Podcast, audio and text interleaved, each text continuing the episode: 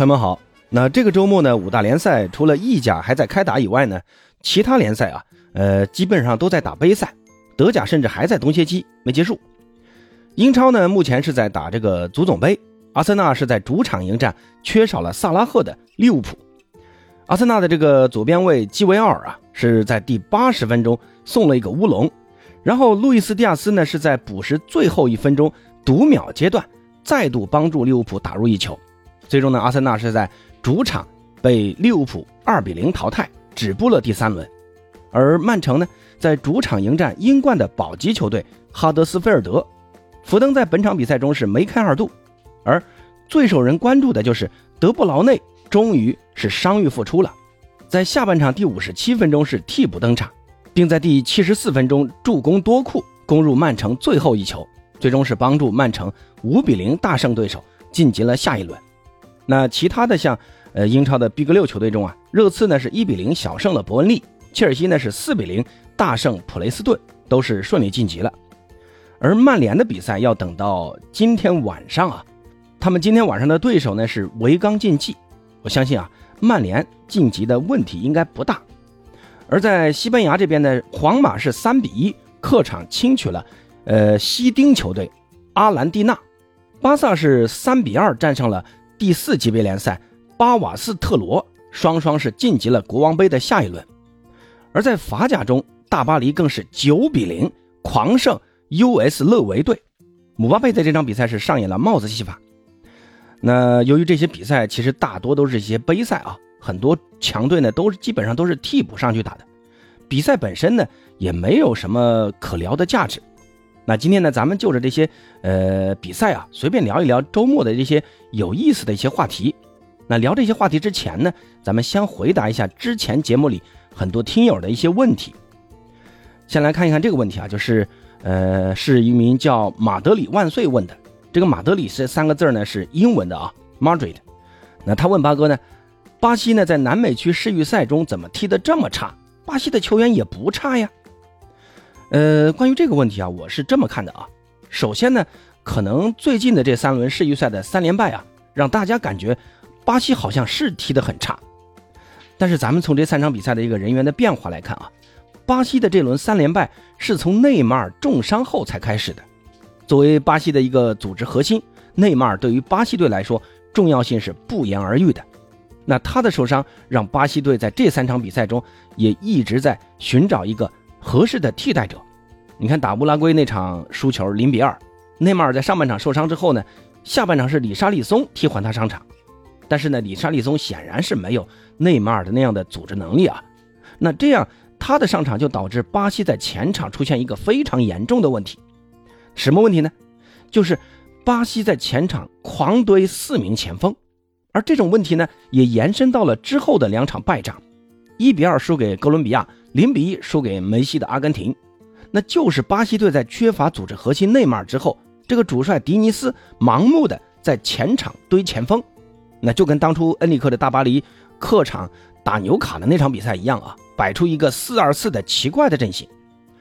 那迪尼斯的这个想法，我觉得啊，就是想通过这种简单堆前锋的方式来盘活巴西的在前场的进攻。你看打哥伦比亚，他前面放了马丁内利、维尼修斯。罗德里戈、拉菲尼亚打阿根廷呢？他前面放了马丁内斯、罗德里戈、拉菲尼亚，再来一个中锋热苏斯。但这个问题就在于这些前锋在持球之后啊，都是喜欢自己来带球解决问题的。那这就让巴西在解决进球问题时，往往就只能依靠球星的个人能力来解决进球。那这种简单的进攻方式啊，缺乏配合，那也让对手的这个防守呢，也更容易针对性的展开。同时呢，巴西的中场只有吉马良斯，或者说还有一个安德烈啊，这两个人根本就应付不了对手对你中场的这样一个冲击，所以呢，巴西在这次三连败啊，其实也并不奇怪。这其实也是目前巴西队存在的很显著的一个问题，就是在于他们这个主帅的能力啊，是跟不上世界足坛发展的一个平均水平的。我是认为啊，目前的这个看守教练迪尼斯的他的这个能力啊。是不足以带领巴西队的，这个教练的水平啊，是拖累了巴西队的成绩的。所以这几轮踢得这么臭，我认为很大的原因就在于一个呢是前场缺乏一个组织核心，无人能够顶替内马尔的职能。另一个就是主帅的能力太差。你看这种这三场比赛疯狂的堆前锋，就已经看出这个教练的水平了。本来呢，巴西足协是准备要让皇马的那个主帅安切洛蒂过来的，结果呢，安切洛蒂一看巴西足协这么乱啊，嗯，此前呢，巴西足协主席都被人给轰下台了，那一看这么乱，索性呢就跟皇马直接谈续约了。那巴西足协现在听说是选择了圣保罗的这个主教练，叫多利瓦尔，他来担任这个巴西国家队的主帅，一直到二零二六年美加墨的世界杯。这个多利瓦尔啊，其实是一个非常擅长杯赛的教练。那此前呢，他带弗拉门戈的时候也拿下过2022年的南美解放者杯的冠军。后来呢，带圣保罗的时候呢，也是带领圣保罗拿下了巴西杯的冠军。那这样一个擅长杯赛的教练呢，还是，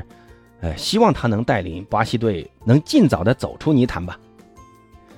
那回答完这两个问题啊，咱们接下来呢，再聊一聊周末的一些比赛的一些话题啊。先来看一看曼城的这场比赛啊。这场比赛曼城踢的还是蛮轻松的啊，对手呢毕竟是英冠的保级球队，那这个实力相差说说实话实在是太过悬殊了。哈德斯菲尔德呢在比赛中几乎连拿个球都困难啊，传球能传三脚以上，没有被曼城断下，都已经算是不错了。全场下来呢，曼城也只让呃对手射了两次门，所以这场比赛其实也没啥可说的啊，赢五个球呢已经是曼城脚下留情了。不过，呃，值得一提的啊，就是说德布劳内在这场比赛是复出了，而且呢，他一复出就送出了一个助攻。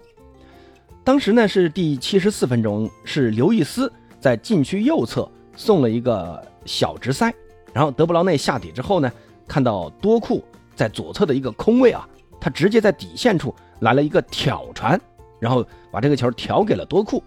多库呢是呃不怎么调整，直接射门就得分了。你看丁丁的这个传球啊，你还是看得出，他经过重伤之后，他的这个传球能力啊，包括他在场上的这个视野，都还是在线的啊，并没有下降。你说谁能够想到他在那个位置能用一个搓传把这个球给挑起来传过去呢？我本来以为当时那个机会他可能会来一个倒三角回传的。哎呀，说实话，这种阅读比赛的能力啊，可能就是一个中场传球大师和一个普通的中场球员之间的一个区别。目前呢，曼城在英超是排在第三名，少赛了一轮，落后榜首的利物浦五分。其实咱们从过往曼城夺冠的那些经历来看啊，曼城在联赛的后半程啊，它往往是最稳的，经常会来一波什么十几连胜的这种呃成绩啊，然后马上就能追上榜首球队。你看去年就是这样，当时落后八分，最后是来了个十一连胜还是十二连胜，然后就翻盘夺冠了。所以呢，我相信啊。丁丁的这个及时回归呢，能够让曼城的中场创造力和控制力得到提升。之前呢，曼城在联赛中受阻啊，成绩不佳，我认为就是由于京多安呀、马赫雷斯啊，包括丁丁受伤啊，他在中场的这个控制力下降是有很大关系的。那现在丁丁也回归了，我觉得起码可以让曼城的中场控制力得到一定程度的提高。那这也是让曼城在接下来的密集赛程中保持竞争力的一个最大帮助。目前呢，争冠对手中，阿森纳似乎啊是要率先掉队了。目前呢，他们在联赛中已经是三轮不胜，那这三轮啊是一平两负，仅仅只拿下一分。目前呢，已经是从英超积分榜上掉到了他们最熟悉的第四名。而在今天凌晨的足总杯第三轮主场对阵利物浦的比赛中，阿森纳又输球了，而且呢，这次还是在主场输给了利物浦。那足总杯出局。联赛呢又落到了第四，那阿森纳现在你说是不是开始掉链子的呢？我个人觉得，其实这个也不叫掉链子啊。阿森纳在场上的这个竞技状态啊，在我看来其实并没有太大起伏。有的时候，呃，这个球队不进球啊，我觉得一个呢可能是跟前锋当时的这个状态有关。你看这场比赛，阿森纳其实是创造了四次绝佳机会，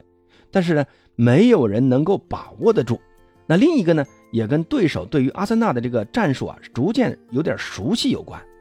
我是觉得，一般到了赛季中期啊，呃，各个球队对于呃阿森纳这个战术啊，应该是逐渐摸索出相对应的一些策略了。起码你看打富勒姆的时候，人家富勒姆是怎么打阿森纳的？我觉得克洛普多多少少能看出点什么，对吧？而阿尔特塔的这个战术呢，又相对来说，呃，略微有些僵化，他在场上缺乏应有的变化。那这场打利物浦的比赛呢，阿森纳其实是占据了很大优势的，但呢，就是没有办法把这个场上的优势变成胜势，反倒是在呃下半场又是一次角球防守时丢了一个乌龙球。那最后呃输球呢，我觉得其实是阿森纳输给了自己，而不是输给了对手。接下来呢，阿尔特塔还是需要好好的在定位球防守，包括前锋这个射门状态要下下功夫。呃，至于是不是掉链子啊，我觉得还应该呃看一看。阿森纳应该还有时间来进行调整的。好了，那今天就先说这么多啊，咱们下期再见。